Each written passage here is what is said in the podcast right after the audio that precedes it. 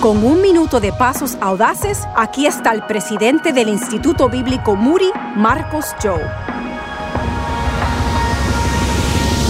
Todos nos encontramos a veces con tensiones en nuestras relaciones. Muchas veces no sabemos qué hacer con esas tensiones. La palabra de Dios tiene mucho que decir sobre cómo tener relaciones saludables y sanas. Por ejemplo, en Efesios el capítulo 4, versículo 25 dice, por tanto, dejando a un lado falsedad, hablen verdad cada cual con su prójimo, porque somos miembros los unos de los otros. Yo quiero animarte hoy a que digas la verdad. No mientas, no manipules, habla con tu marido, con tu esposa, la verdad, pero con gracia.